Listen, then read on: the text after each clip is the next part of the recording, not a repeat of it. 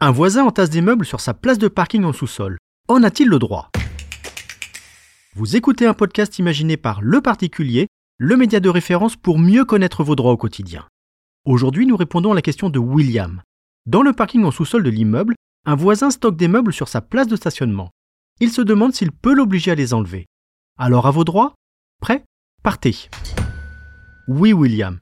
Non seulement vous pouvez intervenir, mais vous devez intervenir. En effet, dans les parkings couverts, en sous-sol ou non, la réglementation autorise, je cite, le remisage des véhicules automobiles et de leurs remorques à l'exclusion de toute autre activité. Une formule qui vise à protéger les bâtiments d'habitation contre le risque d'incendie.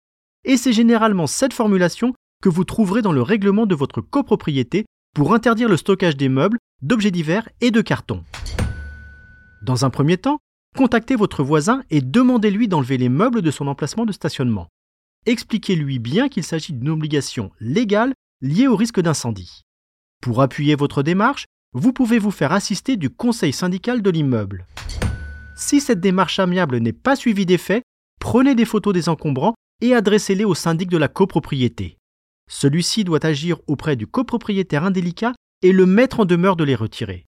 Si le voisin ne réagit toujours pas, le syndic devra alors agir en justice, au nom du syndicat des copropriétaires, pour demander le respect du règlement de copropriété. On a toujours besoin d'espace supplémentaire, mais ce n'est pas une raison pour transformer le parking de la résidence en garde-meuble. Je suis Arnaud Saugera, journaliste au particulier. Merci d'avoir écouté cet épisode. Si ce podcast vous intéresse, vous pouvez également retrouver toute l'actualité patrimoniale sur notre site leparticulier.lefigaro.fr.